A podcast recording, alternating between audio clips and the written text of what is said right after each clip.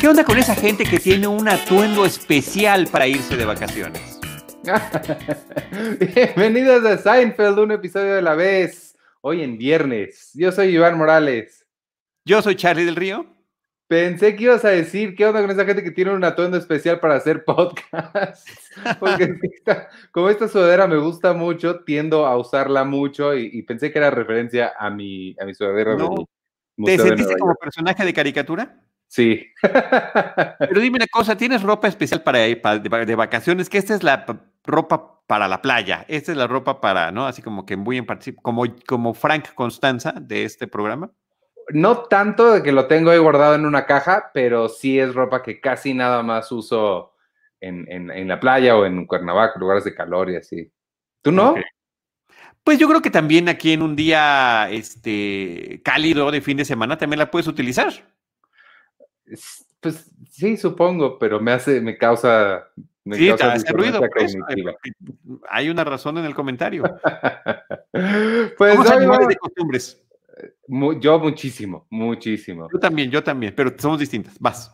Este, bienvenidos a Seinfeld, un episodio a la vez. Este es nuestro episodio número 82 y vamos a hablar del episodio número 18 de la temporada 5 se llamó The Raincoats, los, no es impermeables, hay otra, gabardina.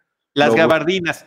Lo busqué para que no me hicieras bullying como la vez pasada por no conocer palabras en español. El bullying debería ser para Amazon Prime Video que, o, fue en Amazon, sí, en Amazon Prime Video dice los impermeables en el subtítulo. Es que eh, Google Translate te lo pone como impermeables y le busqué y dije, no, eso no suena bien. No es o sea, eh, para efectos, claro, es ropa que sirve para la lluvia, pero impermeables, eso no puede ser hasta uno de plástico. No, gabardina está bien, ¿no? Esta es gabardina. Yo también tengo, es que debería de enseñarte mis notas. Puse los impermeables y abajo las gabardinas. Las gabardinas y se transmitió el 28 de abril de 1994. Debemos decir que este fue un episodio doble. Este, vamos a hablar nada más de la primera parte la segunda parte, o sea, la parte 2, la hablaremos la semana que entra. Eh, y pues vamos a comenzar nada más, vamos a saludar a Xochitl Pérez, que ya nos está viendo. Hola, claro, todos tenemos ropa de, especial para cosas, supongo que se refiere. Este, Jennifer Álvarez, ahí está, y Roberto Hernández, hola Iván, hola Charlie. Oigan, ¿qué onda con el podcast de... Ah, este no tiene nada que ver con esto. No, sí, pero no, pues al final de cuentas estamos en un espacio de cine premier. Este, eh, así no, Roberto, ayer no hicimos podcast, eh, por, se complicó la vida a veces, la vida se complica, tú sabes cómo están los tiempos, este, todo bien, pero, pero sí, se nos complicó demasiado hacerla. Y, de clasificación pendiente, pues eh, no, no, no, no sé pregúntale a, pregúntale a Sergio, seguramente es lo mismo, la verdad es que sí han estado, ha sido un inicio de año complicado, pero seguramente pronto todos regresarán. Eh, de una vez les aviso, Roberto, creo que tú no estás en el Patreon de Cine Premier. Si te unes al Patreon, patreon.com, diagonal Cine Premier, ahí estamos, ahí estoy poniendo la edición, ahí estamos todos eh, conviviendo y es, y es mucho más, más cercano y más rápido, sobre todo la comunicación directamente con el equipo editorial. Y este, y pues nada, ahí vienen cosas padres para el Patreon. Únanse y vámonos ahora sí con el. Ay, caray, ¿dónde está esto? Ahora sí, vámonos con el programa que comienza con un stand-up, como siempre. Dime. Pero, pero déjame, quisiera hacer un antecedente previo porque me llama mucho la atención. Ya mencionaste, Ivanovich, que estamos hablando de Seinfeld, que estamos hablando del episodio de The Raincoats, que es un episodio doble, que hoy solo vamos a hablar sobre la primera parte, porque la contabilidad de la serie, de la temporada y de la serie en general están eh, eh, digamos, catalogados cada uno como episodios independientes, aunque es una historia continua. Eh, y lo que me llama mucho la atención de este proyecto es que empezó como una idea de tantas que tienen los escritores eh, ahí en el del equipo de Seinfeld y conforme se fueron dando cuenta de tantas circunstancias que estaban pasando y tantos personajes que quisieron meter, dijeron, no cabe en los poco más de 20 minutos que tenemos eh, semanales, vamos a hacer este episodio doble y habiéndolo hecho doble, a mí la experiencia que me da después de verlo y de recordar tantas cosas del episodio, tantas cosas tan divertidas, pero al mismo tiempo decir, por alguna extraña razón que no termino viendo ubicar por qué no es uno de mis favoritos, aunque tendría todo para hacerlo.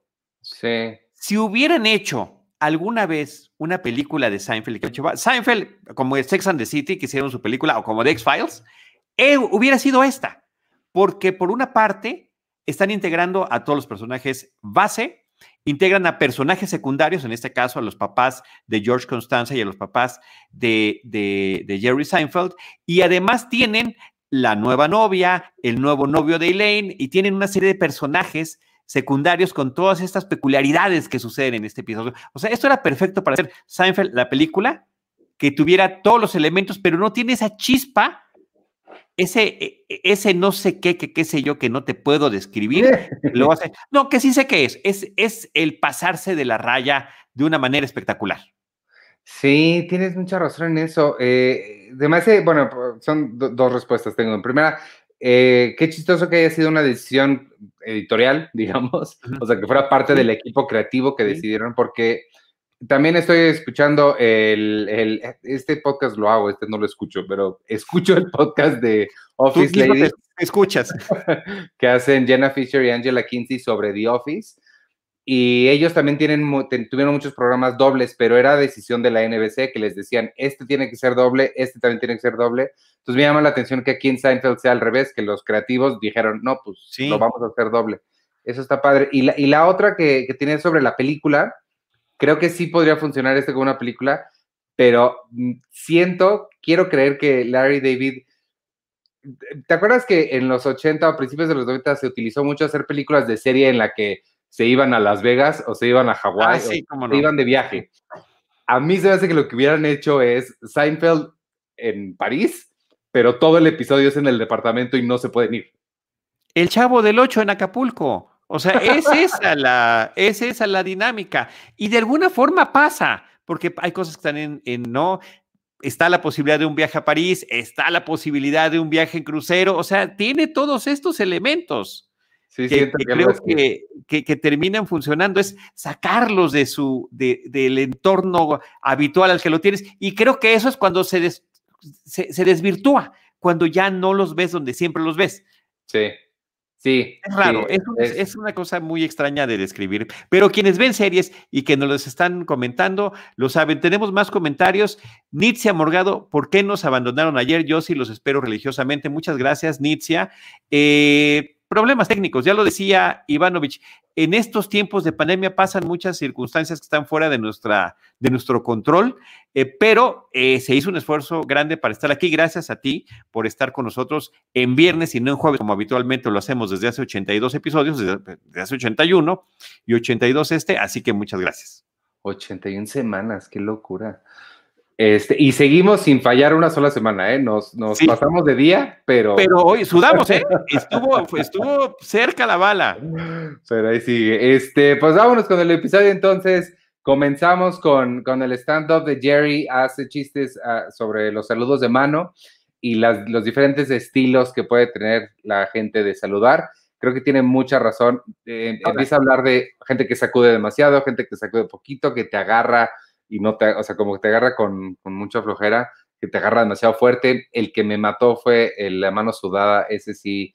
Ese, es horrible. Ese y la gente que apenas y te agarra, como que te da los tres dedos, son, eso sí, no los soporto. no te suelta. También. te agarra de la mano y después viene el acercamiento y te dice cosas de cerca, es donde dice Jerry, bueno, esta es la, esta es la locura.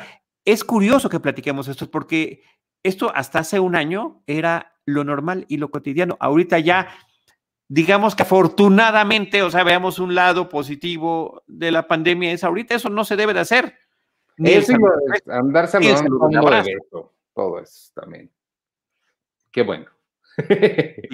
Por esta parte, Este, de ahí ya nos los vamos a y los abrazos nada más a quien verdaderamente corresponda. Exacto, no así cualquier extraño por ahí.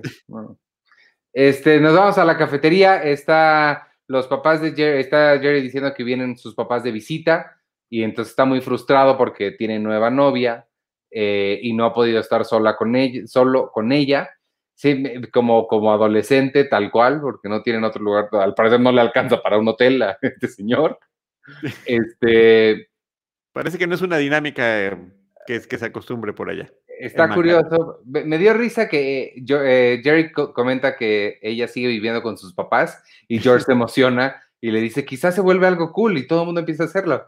Y la burla de Jerry de vuelta es genial, de sí, seguramente se va a volver cool. Y la calvicie también, sí, seguramente todo lo tuyo se va a volver cool. Bueno, pero fíjate, esto es de, de, de, hace tantos años, hace más de dos décadas, y hoy en día cada vez es más difícil que los hijos salgan de la casa, cada vez se van de casa a mayores, a mayor edad. Eso sí. Eso está, eh, eso es interesante. Y ahorita, por temas de situación de trabajos, de economía, de pandemia, hasta de cuidar a tus papás o hasta de que te cuiden a ti, hay mucha gente que está regresando con sus papás. Este, George Constanza, si nos escuchas desde el 2020 hasta mediados de los 90, sí se vuelve cool en algún momento. Si no cool, pues digamos que una necesidad. A fuerzas, muy a fuerzas. Este, George le comenta que quiere que sus papás cenen juntos y Jerry pues le parece muy bien la idea. Y en ese momento... Le parece, bien porque podría tener el espacio de soledad que necesita. Exacto. Mm.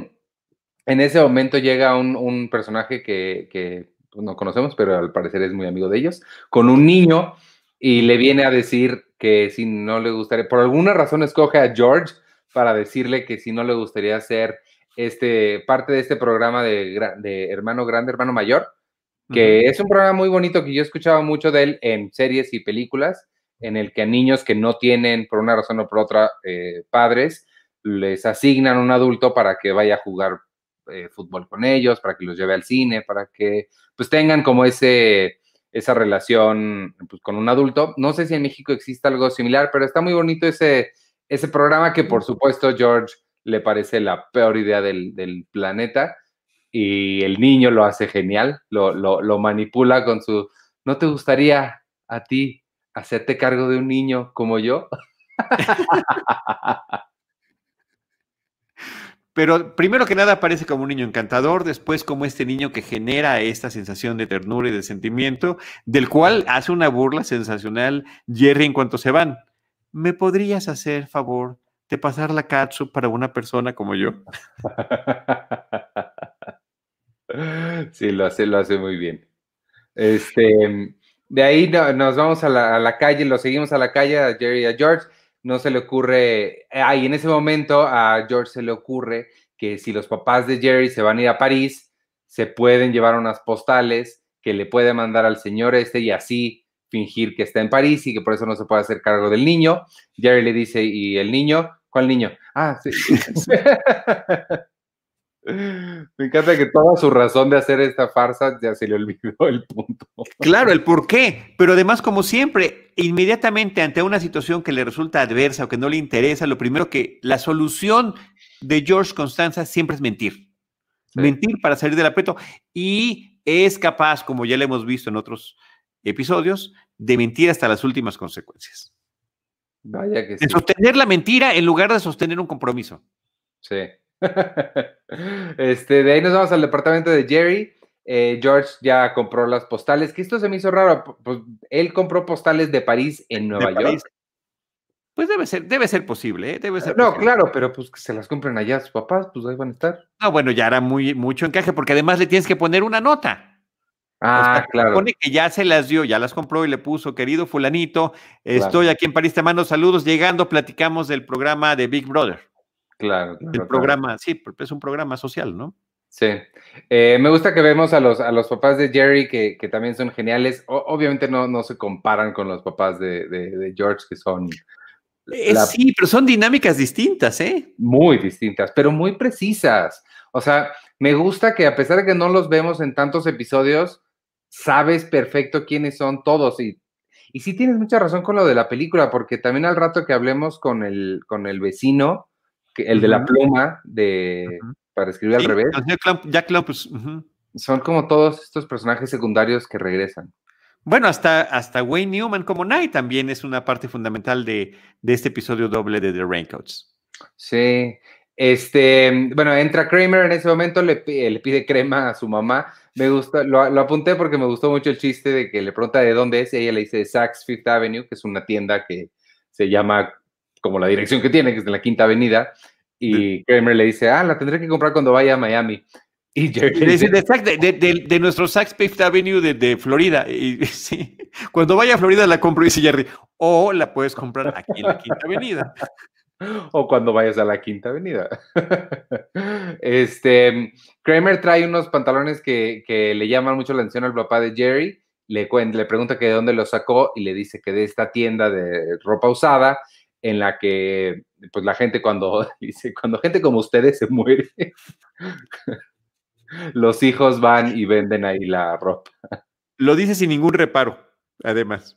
Pero por dice ropa vintage, que decir ropa vintage ya, eh, no sé por qué se supone, yo, para mí por supuesto que no lo logra, pero le da un estatus un poquito mayor a la ropa usada. Ah, claro. Porque es, es, un tipo de ropa que ya no hay en esta época, pero es vintage, o sea, eso no lo puedes conseguir de otra manera. Claro, sí, sí tienes razón, que ropa usada sí suena más, más chafón. Súper eh, chafón. Suena de venta de garage. Ándale, ajá. Y, eso es, este, estos lugares son como una venta de garage, nada más que pues institucionalizados, ¿no? Como, como comercio formal. Sí, tal cual, tal cual, tal cual. Que al rato el comentario que hace Jerry sobre los pantalones, sí estoy de acuerdísimo, ¿no? Totalmente de acuerdo. Sí, no. Este, Kramer, sí, me da cosa cuando sé que alguien ya se probó en la tienda, la, sí, alguien que lo, no, olvídalo. Este, George les comenta a los papás. Oye, perdón, y alguien de tu tamaño. Ah, de, tus dimensiones. Sí, no, no, no, no, no, olvídate. Este, George le dice a los papás de Jerry que estaría bien que fueran a ir a cenar. La mamá inmediatamente le contesta, no, tenemos planes. Em, pero que quizá mañana le dice, ah, sí, mañana puede ser. Chance este, pero queda ahí, queda ahí muy abierto. Jerry se va, digo, George se va y Jerry inmediatamente se voltea con ellos y qué planes van a tener ustedes. Y, les, y, aquí utilizan una frase que ya conocíamos, que es, we can't stand them, ¿no? No nos caen bien, no los soportamos, ¿no? Eh, nunca los hemos tolerado, siempre están peleando, dice, y es muy incómodo. Entonces Jerry le dice muy sorprendido, yo no sabía que, que gente de la misma edad se podía detectar el comportamiento extraño de otra gente de la misma edad. Pensé que lo consideraban como algo normal, porque además, es cierto, los Constanza, Frank y Estela, se la pasan peleando y son muy gritones. Los dos tienen una dinámica genial entre ellos, pero Morty y Mrs. Seinfeld también. No, no se gritonean tanto, pero también se la pasan discutiendo todo el tiempo, hasta por las razones más absurdas. Hay, hay hay muchos vasos comunicantes entre estos dos eh, parejas de papás. Pero sí tiene razón. O sea, a mí la pareja de papás que más me gusta eh, son los de George, eh, este, Frank y Estelle, pero no quisiera conocerlos en la vida real. O sea, sí no quisiera ir a cenar con ellos. pero a ver, obviamente no puede haber un equivalente igualito, pero tus papás, ¿a cuál pareja se parece más? No, a los de Jerry. A los, a los míos también. Los míos también. Por ejemplo, eh, hay un episodio previo donde Jerry le dice que fulanito, eh, Crazy Joe da bola le quiere hacer daño. dice, pero ¿quién te va a querer hacer daño? ¿Cómo puede alguien? ¿Cómo le puedes caer mal a alguien? Pues así es mi mamá. Eh, mamita, sí hay gente a la que no le caigo bien, aunque tú no lo creas. este, de ahí que, ¿dónde, dónde me quedé? Ah, sí, yo sí me doy cuenta, pero son de su edad. Pensé que ustedes no se podían dar cuenta del comportamiento raro de gente como ustedes.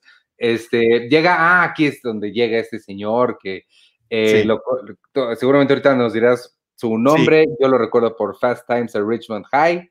Ok, muy buena este, referencia. Y, y, es el novio que habla de cerca, el novio de Elaine llega, saluda a todos y inmediatamente es de estas personas que te habla, que está muy exagerado él, pero sí he conocido gente que te habla muy de cerca. yo sí lo conozco y no es exagerado. Es, está caricaturizado aquí, porque cómo pasa de persona en persona, no es así el movimiento, es mucho más em, tranquilo, es mucho más casual, ¿no? Oh. Y aquí, aquí cambiar de persona a persona para hablarles directo en la cara es demasiado, demasiado evidente, ¿no? Pero me parece que es parte de la caricaturización que están haciendo. Es el nuevo novio de, Elaine, llegan ambos, llega la pareja, eh, pero ya se había mencionado que era un close talker, inclusive estaba hablando también Jerry, además de los saludos de malo en el stand-up inicial, de los que te hablan de cerca, esta gente que ahorita afortunadamente también la pandemia ya lo, lo, eh, lo imposibilita, no sé, han de, estar, han de estar como locos, ¿no? Porque tienen esa tendencia de hablarle muy cerca a la gente. Eh, y el actor es George Reinhold. Eh, un hombre que tuvo mucho éxito como comediante en cine en los años 80 y todavía parte de los 90.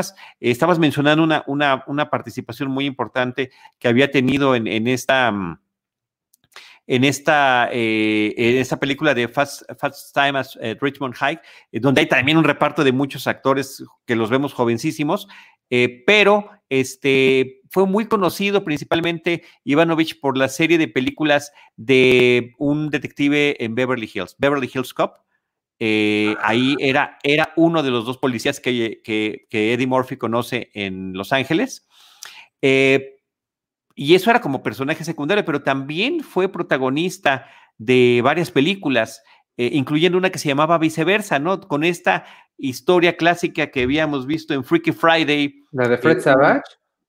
Eh, no, es, es otra, es que había, había, salieron casi simultáneamente dos películas donde se intercambiaban niño y adulto. Ah, es la de Fred Savage, sí, es la de Fred Savage, efectivamente. ¿Y él es el papá? él es el papá, claro. ¡Wow! Y que tiene que estar actuando como niño, porque la mente del niño está en el cuerpo del papá y, como dice el título, y viceversa. Órale. Pero aparte, yo nada más quiero darte una referencia y compartirla con todos ustedes, porque es una película que está un tanto cuanto olvidado y no debería de estarlo. Eh, se llama Ruthless People, que la traducción literal hubiera sido gente despiadada. Aquí en México le pusieron Por fin me la quité de encima. Está dirigida por Jim Abrams y David Zucker, los creadores de ¿Y dónde está el piloto? La película es con eh, Beth Midler, Danny DeVito, eh, Helen Slater, que Helen Slater y George Reinhold son pareja, tienen problemas económicos y se les ocurre secuestrar a una mujer millonaria que es Beth Midler. Eh, y el esposo de Beth Midler es Danny DeVito. Lo que no saben ellos cuando la secuestran es que Danny DeVito no tolera a su esposa, se casó con ella por dinero, ella tiene gustos extravagantes, él tiene gustos clásicos y eh, cuando recibe la llamada eh, para avisarle del secuestro y que toma la llamada Dani DeVito, dice, tenemos a su esposa. Si usted le avisa a alguien, la matamos. Si la avisa a la policía, la matamos. Si la avisa a la prensa, la matamos. Y ves cómo se va transformando la cara de Dani DeVito. Cuelga, corta la escena, ves la mansión y ves helicópteros de prensa, policía. O sea, él le llamó a todo mundo pensando en que se iba a deshacer de ella. Es una película muy divertida, muy simpática por ese tipo de contradicciones que tiene. A Beth Midler la dejan encerrada en un sótano y de ser una persona muy desagradable de trato, pasada de peso, en su encierro, fíjate nada más para otra vez traer el tema hacia el 2020, diagonal 21, en su encierro hace ejercicio, come mejor eh, y, sale una persona mejorada después de este secuestro que tuvo. Wow, no, nunca había escuchado de esa película. Es muy divertida. Por eso digo que está, es una joyita olvidada por ahí de este humor ochentero y de esta gente que nos, que nos trajo cosas tan importantes, ¿no? Eh, ese es George Reinhold. Y eh, está trabajando de, actor invitado en una serie como esta, cuando todavía Beverly Hills 3, que ese sí es la menor de las, de la, de la película de la serie, de, esta serie de películas, pero que apenas estrenaría ese mismo año o al año siguiente. Entonces, eh, era como muy, muy contemporánea la fama que todavía venía arrastrando y de repente es de esos actores que como que se desaparecen. Sí. Sí, y, fue y, por este episodio, perdóname, ya el último dato, por este episodio fue nominado al Emmy como actor de reparto, en actor invitado en una serie cómica. Wow. Sí, no, y el nombre sí me suena, ahorita que dijiste su nombre, sí, no sé si hubiera unido el nombre con el rostro, pero el nombre también lo, lo, conozco. Pues es, él. Este, y lo hace muy bien, creo que lo hace muy bien eso de, de así. También hay una mención anterior que Jerry le dice a su mamá, es un close talker, y ella, ¿qué es eso? Y le ahorita lo sabrás. Ahorita verás.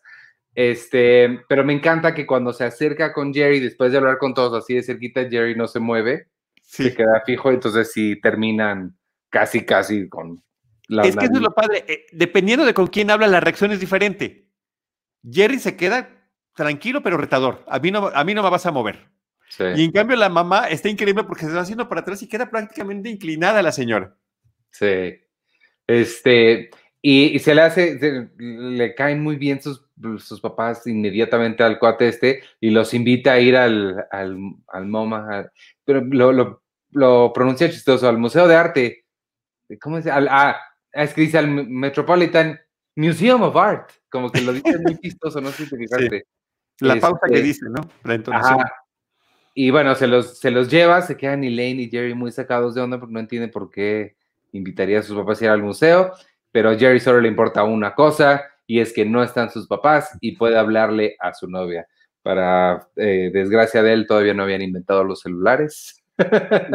y, no tenía Viper, porque creo que Vipers ya había en esa época.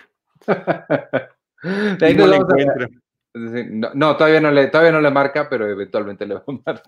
Oye, pero lo que me encanta aquí, que además es muy, muy típico de este tipo de personajes, de los cuatro principales, es que cuando se van los papás con, eh, con, con el novio de Elaine, se queda discutiendo Elaine y él de lo extraño que es que alguien sea amable porque, ah, ustedes vienen de fuera de la ciudad, yo tengo boletos especiales para detrás, además de lo que podemos ver, van a conocer algo más, van, vengan, vénganse conmigo.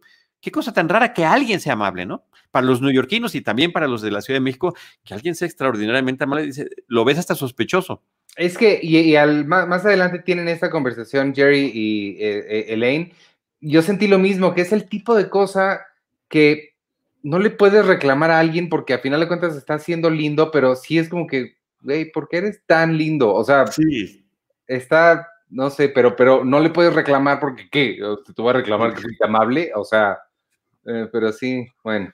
Este, de ahí nos vamos a la casa de George. aparecen sus papás, Frank y Estelle, que nos encantan. Este, no entienden por qué no querrían ir eh, los papás de, de, Jerry a cenar con ellos. La mamá dice, tal vez no les caemos bien. Y, y, en ese momento Frank le empieza a reclamar que tiene mucha pimienta, que está muy, muy quemado, se empiezan a gritar y George comiéndose su manzana desde la puerta, no me imagino por qué no les caerían bien. Sí, así es.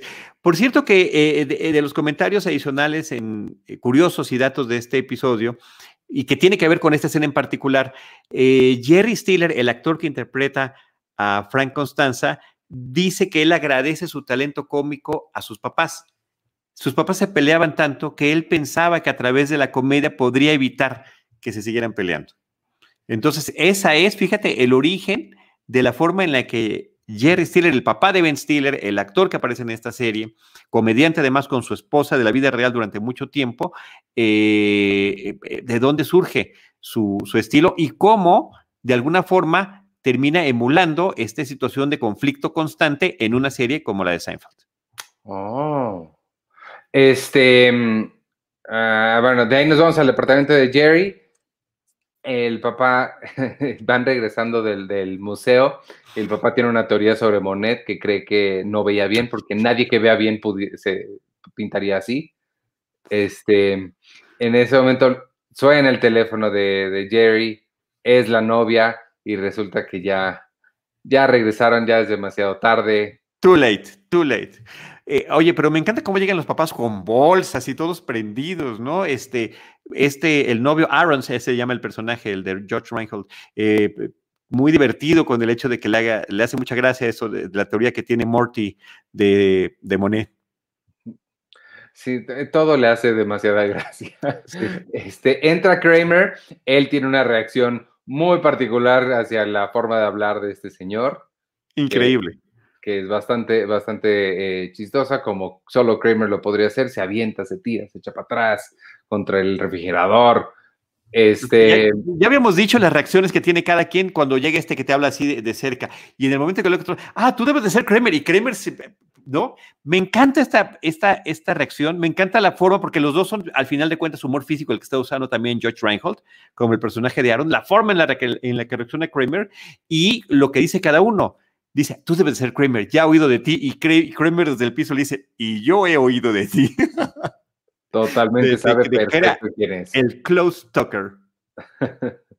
este, el eh, Kramer trae puesto, ahora sí, lo que nos da título del episodio, la gabardina esta. El papá de Jerry le pregunta que qué es eso. Eh, Dano le, le, le, dice, ¿ya viste? Le dice a su esposa, este, ¿ya viste lo que trae? Ese se llama The Executive y resulta que él es quien inventó ese tipo de gabardina que no tiene un cinturón. La particularidad es que no trae cinturón. Em, Esa es la, gran diferencia, ¿no? Eh, eso hace toda la diferencia, pero eh, al, parecer nunca se vendieron muy bien. Y le dice que él tiene un montón de cajas en Florida llenas de, estas gabardinas. Kramer se le ocurre la brillante idea de írselas a vender al señor este de la ropa vieja porque son un una pieza muy buscada al parecer, y que con 25, porque le dé 25% y hacemos negocio aquí. Y le gustó mucho la idea al papá de Jerry.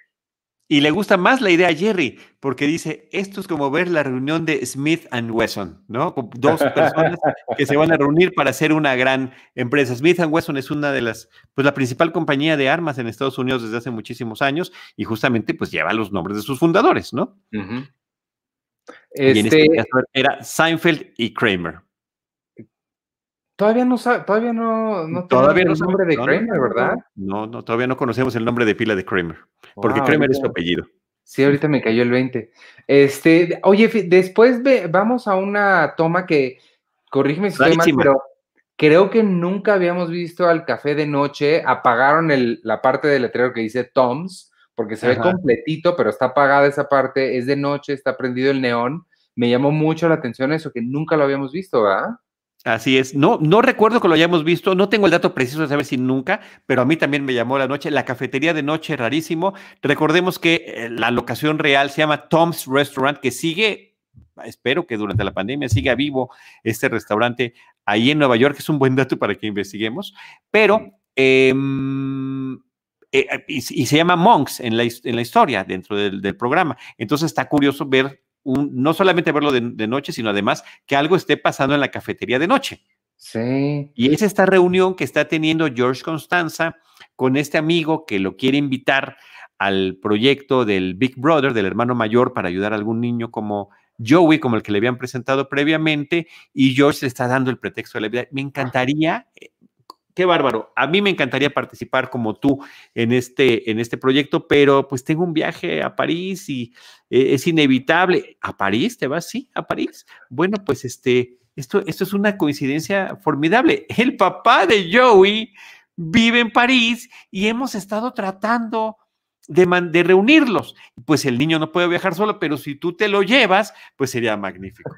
¿Y a dónde te vas a quedar en París? Y le dice, Y le dice George, en las Torres Eiffel.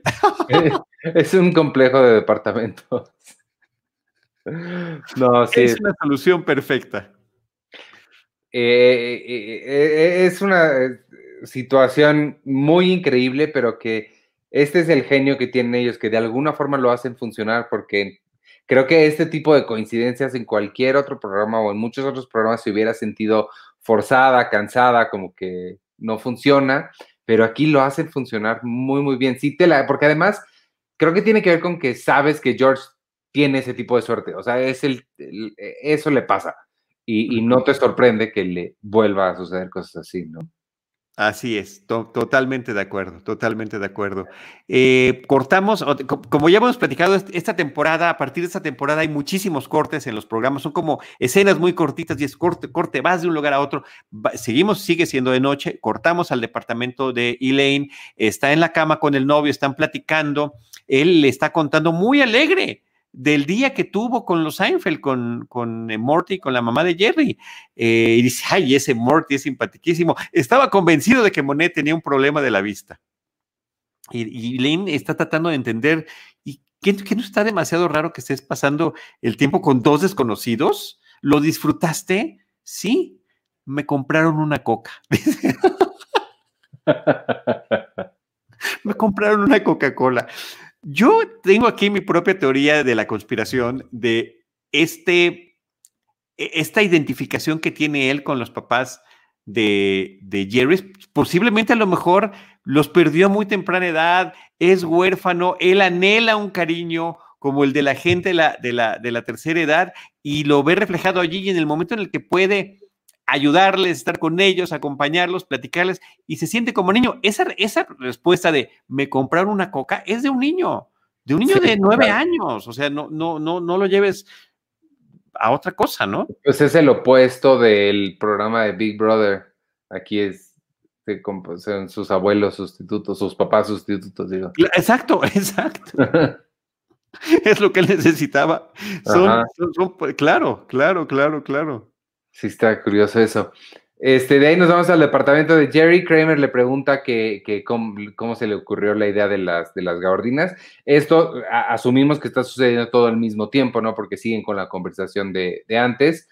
Eh, le cuenta una historia de que estaba Jerry jugando. No, no entendí bien qué tenía que ver los, los juguetes de, de Jerry con eso, pero el chiste es que el señor agarró una gabardina y se le ocurrió nada más cómo se vería sin el cinturón, se lo cortó y nació el ejecutivo. A ver, llega el papá, sí, esta historia es correcta, nada más déjame hacerlo, el, dar la conexión con el tema del juguete. Sí, sí, eh, sí. Eso está sucediendo mientras la mamá está haciendo el sofá cama, ahí en porque están en la estancia y ya hizo el, sofá, lo convirtió en cama, la está atendiendo. Este, además, la pregunta de Kramer es como muy interesante: ¿cómo se te ocurrió el ejecutivo? Esa, esa idea brillante para la gabardina. Dice, bueno, llegué a casa a trabajar un día con la gabardina, pisé un juguete que, eh, que Jerry había dejado en el piso, entonces me enojé, le quité, me quité el cinturón nada más para amedrentarlo. Y entonces me vi en el espejo y vi lo bien que se veía. Ah, esa parte me la perdí o no, no. The Executive. No, es una historia hermosa. Además, cuando le dice tiene que ver con Jerry, Jerry hasta se pone feliz, como sí, yo tuve, yo tuve que ver con la creación del ejecutivo. sí, está muy bonito eso. Este. Ah, la, la, mamá, aquí es donde la mamá le pregunta a Jerry si ya vio la lista de Schindler, porque la tienes que ver. de estas cosas que la gente, y a ti a mí nos sucede mucho que nos dicen, la tienes que ver, la tengo que ver. este, Jerry todavía no la ve, pero la planea ver en algún momento. Más adelante vamos a ver cuándo. Y el papá de Jerry le habla al, al, señor este que tú te sabes su nombre. Jack Clompus. Para que le envíe las cajas por mensajería. Jack Clompus es el vecino en Florida de, los, de, la, de la pareja Seinfeld. Y este, justamente es el que al que le piden el favor de que, pues, como, como, su vecino conoce la casa, inclusive parece que tiene llaves del garage, que encuentre las cajas de las gabardinas y que se las pueda eh, enviar por mensajería, por paquetería, para que la puedan, eh, eh, la puedan este, comercializar, ¿no? Poder hacer su famosísimo plan que tienen. El actor se llama Sandy Baron. Y ya lo habíamos visto, ¿no? Es el, y lo volveremos a ver, o sea, es un personaje que sale ocasionalmente cuando aparecen los papás de, Jerry, sobre todo pues allá en cuando, las cosas suceden en Florida. Es el de la pluma, el que le hace, además, por cierto, sí, en algún momento lo menciona. Todavía tengo la pluma. Este, eh, de ahí nos vamos a la casa de George, no saben si van a venir los papás de Jerry o no. Eh, pero eh, dicen, es que si no vienen hoy ya no los vamos a ver, muy, muy consternados. Eh, Frank le emociona la posibilidad de, irse de viaje en un crucero, sale como, como la idea de que se puedan ir. Y George, pues también le emociona la idea de que se vayan de, viaje. Pero le emociona muchísimo. Sí, un, un, crucero, un crucero largo, dice a long cruise. O sea, mientras más tiempo estén fuera, mejor. Luego aquí, eh, Estelle, de nuevo, no sé si volvían a no poner atención o qué pasó, pero ella le menciona a George que le pregunta que por qué estuvo en el ático anoche y George le dice, no, yo no hice nada, yo no estaba en el ático, quizá fue un ratón y Frank se, se inmediatamente es como yo, es el mismo, mismo tipo de cosa que, que haría yo si se mete un ratón o estas mariposas horribles que yo les llamo Satanás. Este, si se mete una de esas, yo me mudo en ese momento. Me gustó mucho vivir aquí, muchas gracias, pero ya no es para mí. Este, entonces se quiere mudar por la posibilidad de que haya un ratón y me encanta que esté lo calla. Ok, Frank, ya es suficiente. lo que pasa es que, eh, no sé si lo mencionamos, pero cuando le platican sobre, cuando justamente Kramer había dicho que esa ropa usada de la gente que se de la gente vieja que se moría se venía en otros lugares, George pregunta, ah, sí, porque mi papá tiene mucha ropa guardada en, en el ático. Entonces, George estaba hurgando en el ático para ver qué agarraba y qué se llevaba para vender, pero no lo quería confesar. Pero no lo vimos tampoco. No, no lo vimos, no, nada, ah, más, nada más lo menciona la mamá, así como que sí, oye unos ruidos allí en el ático. Sí, sí, sí. Este, de ahí nos vamos a la, tienda esta de la, de la ropa vieja. El, vendedor de ahí también se me hizo muy conocido, no sé si... Muy conocido. Se llama Michael G. Haggerty. Es un actor que ha salido en todas las series, en todas las películas. Yo tiene, está chistoso porque hace muy poquitito lo acabo de volver a ver. Eh, no sé si has estado viendo, Ivanovich, en, en internet, eh, estas eh, reuniones que está haciendo Josh Gad, el actor Josh Gad, que se llaman United Apart, donde reúne al, al, al, reparto de diferentes películas, creo que principalmente de los ochentas, ¿eh? no, no exclusivamente, pero creo que ha sido la mayoría de las cosas que ha hecho, ¿no? Entre ellas Ferris Bueller's Day Off, por ejemplo, ¿no? Y hizo uno de Wayne's World. Y, reunió a todos, o sea, prácticamente a todos los que hasta tangencialmente habían salido en Wayne's World. Está sensacional ese episodio, sensacional. Y sale Michael G. Haggerty, eh, que ha salido en episodios de Star Trek, vestido de Klingon. Eh, súper versátil, nunca, nunca, nunca, nunca como protagónico lo hemos visto, lo hemos podido recordar, pero sí es un hombre que ha tenido muchísimas apariciones. Y aquí es Rudy, el dueño de esta tienda de ropa vintage, eh, que se llama Rudy's Antiques Boutique. Ah, lo voy a, voy a buscar ese episodio. he visto algunos de Volver al Futuro y así, pero ese suena, suena padre. Están bonitos, están bonitos, los hacen muy bien. Sí. Este, George intenta vender la ropa, eh, le, echa un cuento de que se murió su papá y estaba muy orgulloso de toda su ropa. El señor este le ofrece 200 dólares y me encantó que además George piensa así porque luego, luego le dijo ah, que, sean 225. Era el, el, el ¿qué le dice el, número de, de, de, la suerte o es el, de golf o algo así le dice, que era el número. No me acuerdo, pero le hace chantaje sentimental, ¿no? Haciendo como era la ropa de mi papá. Está bien, me siento bien hoy, le dice Rudy. Te doy tus 225.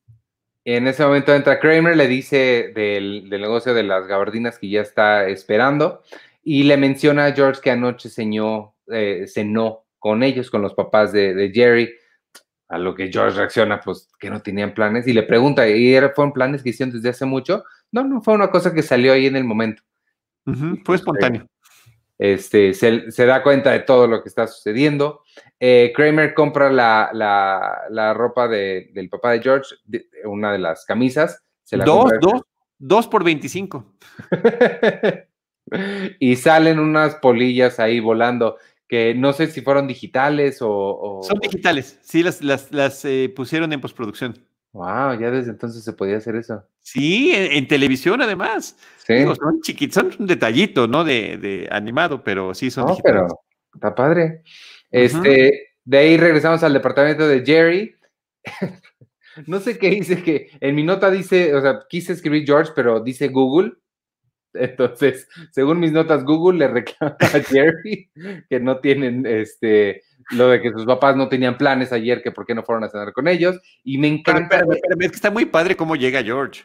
Porque llega, abre la puerta y dice, ajá, pero no hay nadie enfrente. O sea, se voltea y ve que ya está en la y dice, ajá.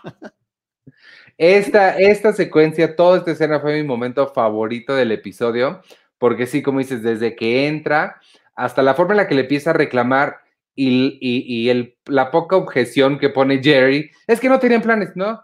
Pero es que no sé qué, sí, ¿no? O sea, esta, y, no me acuerdo cómo le dice, pero le dice algo así como, esta gente que estás defendiendo son los mismos con los que vives, que conozco. Lo hace genial, me encantó, me encantó esta, esta escena. pero además algo que, que, ya han repetido varias veces y que no hemos dicho es que les estaban preparando paella. ¿Y qué voy a hacer con toda esta paella? Decía la mamá. Y todavía George dice, mi mamá hizo paella. ¿Y qué es la paella? Y le da la explicación del platillo, que nosotros aquí en México, que es un plato español, pero lo conocemos muy bien. Oye, dice, ¿y crees que tus papás tengan objeción en llevarse a un niño a Francia? ¿tú, ¿tú crees que porque accedieron a llevarse las postales y que van a tener que comprar unos eh, timbres postales allá en Francia y que además las van a tener que llevar al buzón, da lo mismo que también decirles, váyanse con un niño desconocido y caminen con él en las calles de París? ¿Crees que sea demasiado? Oye, y, voy, a dar otro dato vintage. Este sí, a lo mejor ni tú, eh, Ivanovich, lo conoces, pero el pan que el pan de caja que tiene Jerry que estaba abriendo cuando llega George es un pan de una marca que se llama Zombin, que aquí tuvimos hace mucho tiempo, que tenía una, una chica, una niña güerita ahí en el, pues en la parte de la tapa, ¿no? Y justamente el que le da la marca al producto y que era un pan muy sabroso. que me, acordé y me dio nostalgia. ¿Lo vendían aquí en México? Sí, sí, sí, aquí en México, sí. Sí, lo he escuchado, pero no, no, no, no lo tengo tan presente. Este, la otra cosa que hace mucho este episodio, además de traer a, personajes secundarios, es también van a todas las locaciones secundarias. A todas, sí. Como la oficina de Elena, donde vamos ahorita. Este, está contándole a su, a su amiga, a su compañera de, oficina, sobre los planes que tiene con, el novio. Y en ese momento entra y le, porque se supone que van a ir al teatro y van a ver eh, My Fair Lady, me parece. y él llega con la gran noticia de que consiguió boletos extra y en ese momento entran los papás de Jerry, a quienes al parecer también invitó al teatro. Está padrísimo esa escena. Sobre todo porque Elaine está muy ilusionada y le presumía a la, compañía de trabajo, viene mi novio, me va a llevar al teatro y después vamos a ir a cenar, ¿no? Así como, ¿y qué van a ver? Mi bella dama en Broadway. Bueno, no, qué padre. Y llega el otro, pero con los, con los papás de Jerry, ¿no? Como obviamente rompiendo el, espíritu de romanticismo que sentía y que le emocionaba y que presumía Elaine en ese momento a la compañera. Y que además también le habla, le hace el, el efecto del close talker, ¿no? A la, a compañía de trabajo, que le deja acorralada ante la puerta. Y el papá de Jerry preguntando cuánto, cuánto mide la oficina y quién sabe qué tantos datos se sabe de ese edificio. Sí, porque es un edificio donde fulanito tal tenía una oficina aquí. ¿Y qué pasó con la tienda de deli de, comida que estaba en el primer piso? Y, y leen con un desdén brutal dice, no lo sé, señor, señor Seinfeld. No tengo idea. Ni me eh, interesa. Eh, de ahí ya eh, nos, nos vamos al teatro este... Pero, pero espérame, Ivanovich, eh, nos vamos a una secuencia musical, a, un, a uno de estos montajes musicales con una de las canciones de Mi Bella Dama, esta que se llama I Could Have Danced All Night. I could have danced all night. y entonces no estamos viendo las escenas del teatro, este, Morty pasándole un chocolate a, Elaine, eh, después están en, están en un restaurante, son estas secuencias que es la pura música, eh, no, no hay palabras, pero nada más estamos viendo las acciones de los personajes, ¿no? Están ya después en el restaurante, Elaine incomodísima en la mesa entre los papás de Jerry, y arriba una reproducción de un cuadro de Monet y se ve que Morty está, está con su teoría de que no veía bien Monet. Yo quiero que alguien, alguno de nuestros podescuchas, haga una edición de todas las veces que has cantado, porque me gusta cuando te pones a cantar. Ojalá hubieras cantado la canción completa, porque esa canción me gusta mucho. Es muy bonita y me encanta cómo, cómo, cómo entra en el episodio. Me encanta cómo entra. Sí, y, pero ese, ese, ese montaje termina con ellos en una car carroza, carroza, carruaje, ¿Cómo carruaje, carruaje, ahí en Central Park, y quién los está viendo, George. Carroza, es una carroza, ¿no? Es una carroza. Yo puse carroza. Este, y George los está viendo desde la calle, dándose cuenta que, que que otra vez no fueron a la casa de sus papás y que ellos están pero se están dando la gran vida. Eh, George está por tomar un taxi en Central Park y de repente pasa la, carreta, carreta, ¿no? Eh, ¿Saben qué, a qué nos referimos, amigos? Es un eh, vehículo de madera que jalan caballos. como la diligencia de las películas y de estas que hay para pasear a los turistas en Central Park en el Parque Central de Nueva York, ahí en Manhattan. Y eh, están, está eh, Aaron sirviéndole champaña a los, a los papás de Jerry y Lane con cara de, desagrado de la situación. Y mientras los ve este, George, se detiene y hasta golpea la, la, la parte de arriba del coche, del taxi que iba a tomar. Y la que sigue me gusta mucho porque es resultado de eso. Vamos a la casa de George y George está igual de enojado que sus papás reclamando que por qué no querrían venir. Eh, me, gustó eso, como que no me esperaba que George estuviera tan del lado de sus papás. Este, sí. Y, es genial cuando la mamá está haciendo unos movimientos así y George parado junto a ella y haciendo lo mismo. Es muy, muy, muy, muy bueno. Mira, Carruaje, dice, Sí, dice Víctor Recinos que es carruaje. Carruaje. Carruaje, carroza, carreta. Eso, eso, pero nos entendieron. Nos entendieron, muchísimas gracias. Bueno, de la, de la, escena de esta que los ve George, vamos al departamento de Jerry. Jerry está con su novia que apenas conocemos, la ha mencionado varias veces en el episodio y se llama Rachel. Em, Rachel, la novia que vive con sus papás, ¿no? Y la semana pasada estuvo Mónica y ahora está una. era de wife, era además hasta la esposa, ¿no? La falsa esposa de Jerry, Courtney Cox. Este, eh, pero Jerry la, tiene que contener, a pesar de que él, por supuesto, quiere continuar. Pero dice: Es que mis papás están a punto de llegar, están comportándose como un par de adolescentes. Totalmente, total, totalmente. Y, este, y efectivamente llegan. efectivamente llegan. Eh, la actriz se llama Melanie Smith.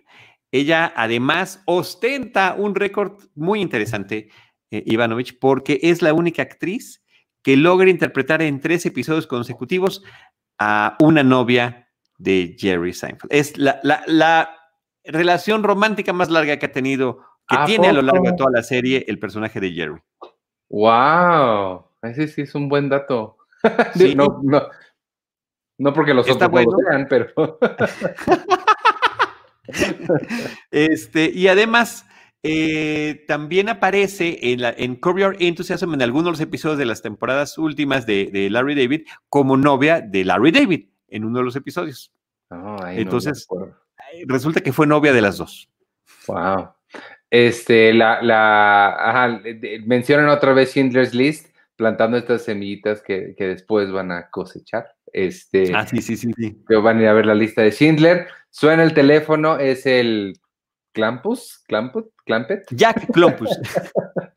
este, le dice que no, ah, aquí es cuando le menciona, Jerry contesta el teléfono y le dice que todavía tiene aquella pluma que, que le regaló que puede escribir al revés y le comenta al papá de Jerry que no puede entrar al garage. Y la respuesta del papá de Jerry me dio mucha risa. Mi hijo idiota podría abrir esa puerta. Y Jerry, ¿yo qué hice? ¿A mí por qué me meten?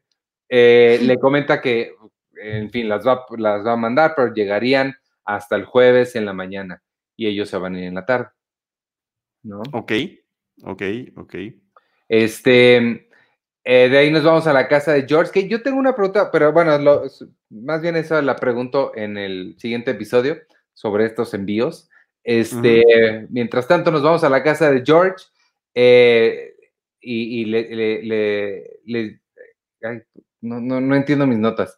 Les dice que vio a los papás, están enojados todos. Ah, no, esto ya me estoy. Es que no había pasado todavía, te adelantaste un poquito hace rato. Ah, me adelanté, con razón. Ok, ya, ya entendí. por, eso, por, eso me regresé, por eso me regresé. Ya, ok. Oye, perdón, otro dato que mencionan los papás cuando regresan, eh, después de que le cuentan que se la pasaron fabuloso, y además dicen, este, fuimos con, ¿cómo fueron a Broadway? Pues fuimos con, Aaron nos invitó y fuimos con Elaine, entonces le hace muchísima gracia a Jerry que hayan ido con Elaine, y le dice al papá, vimos a Regis Philbin, este, no, no se ve tan guapo en la vida real. Regis Philbin falleció este año, lo platicamos en ese momento, eh, y es este conductor de programas televisivos de la mañana, de, revista, eh, que además tendrá una participación aquí en la serie dentro de dos o tres episodios. Ya estamos a punto de llegar a la parte en la que, en la que participa Regis Philbin en la serie de Seinfeld. Así que estuvo curioso este pequeño guiño a una persona que va a salir posteriormente en, en un episodio de esos. Y en Mad About You, que también estoy viendo, también sale Regis Philbin. Fíjate, no, era una personalidad televisiva. Este, y le dicen a George, sus, papás le dicen que sí están planeando un viaje, pero, pero, pero, pero, Frank no encuentra su ropa de vacaciones. y no la encuentra porque nosotros sabemos que la vendió. George es parte de las cosas que vendió. Eh, y cortamos a una escena en la que Rudy, el vendedor de, de, la ropa, está quemando toda la ropa que George le vendió porque estaba infestada de polillas. Así es. Y ahí es donde se acaba el episodio. Y ahí es donde se acaba el episodio, creemos. No, no, no, no, no, es un hecho, es un hecho. Ahí es donde se acaba este episodio, esta primera parte del episodio de las gabardinas. La próxima semana continúen con nosotros para eh, conocer el desenlace de esta trágica historia. Eh, eh, una cosa que quería yo comentar que es de las que más me gustaron del episodio cuando George le está diciendo a sus papás, ofendidísimo, que ya había cachado que las dos veces que los papás de Jerry no habían querido ir a cenar con ellos, dice, lo que más me molesta es la mentira. ¿Cómo se atreve George Constanza, que es un mentiroso compulsivo, quería palidecer a Pinocho o a presidentes de muchos países de Latinoamérica y de Norteamérica? Este, decir que esa, es la parte que más lo ofende es increíble. Me pareció sensacional ese, ese detalle, ¿no? Eh, y un, dato este, en general sobre este episodio y que tiene más que ver con lo que va a pasar en el que sigue es que Jerry dice que ya tenían tal confianza aquí hacia el final de la quinta temporada que decían, nos podemos salir con la nuestra con lo que queramos, ¿no? Y habrá un hecho que es, digamos, un poco eh, excesivo eh, que, sucederá en el, en el siguiente historia, en la siguiente parte de este episodio, en este desenlace. Creo que hay dos. Yo, yo diría que hay, hay dos cosas que hacen, las okay. después, pero dos que sí dije, ay, caray, sí está, sensible ese, ese tema. Oye, nada más para decir rápido lo que Víctor se puso a, buscar en Google, dice, encontré en Google, en latín se llama viga a un carro tirado por dos caballos y cuadriga a un carro de cuatro caballos, mientras que carros se usa para carros de uso civil. Ay, Dios mío. ¿Por qué tiene tantos nombres esa cosa? Y sigue, y sigue, dice Manola, coche tirado por caballos de 400 con dos puertas laterales, que sería el caso del que acabamos de ver, y Media Fortuna, especie de coche pequeño de dos asientos. No, este es de cuatro, tirado por dos caballos. y dice Nietzsche Morgado, Víctor, nosotros no nos quedamos atrás. En Acapulco les llaman calandrias. Y esa sí la había escuchado. sí. No Yo también, muchísimas gracias. pero sí. Muchísimas gracias, Nietzsche Morgado. Este, pues nada, pues que otros eh, apuntes que tengas sobre este episodio. Ya son todos. De veras que eh, nosotros duramos el doble de lo que dura el episodio platicándoselos. Es más fácil que lo vean a, que nos estén escuchando a nosotros. Pero cómo pues, nos divertimos haciéndolos. Y muchas gracias. Y luego nos escuchan. No, claro, ese es el chiste, es, verlo ya sabiendo. Pero muchas gracias, de verdad que disfruto muchísimo estos programas. Eh, insisto en esta sensación, ¿no? Que es una historia como más grande de lo convencional en términos del alcance que tiene, cantidad de personajes, cantidad de circunstancias y situaciones que están sucediendo. Sí, y, se siente que fue escrito como uno solo. El, corte de pasar de un episodio a otro ni lo, ni lo sientes ni te das cuenta. Este, pues vámonos entonces, amigos. Regresamos la semana que entra para la parte 2 oficialmente el episodio 19. Hoy hablamos del 18 de la temporada 5, se llamó The Raincoats, las gabardinas. Y pues vámonos, gracias por, por vernos, a todos los que nos estuvieron ahí siguiendo, Víctor, Nitzia, Moisés, Roberto, que prometiste, Roberto, que te ibas a meter al Patreon. Entonces yo espero que ahí te... Ahí espero verte pronto en el, en el Discord y en todas las eh, actividades que hay por allá. Jennifer Álvarez, Xochitl Pérez, gracias por vernos en viernes, regresamos el jueves que entra. Este, yo soy Iván Morales y me pueden seguir en arroba Iván Morales. Yo soy Charlie del Río y me pueden seguir como arroba Charlie del Río y en Facebook como, en Facebook como Charlie del Río Cine y Series. Adiós.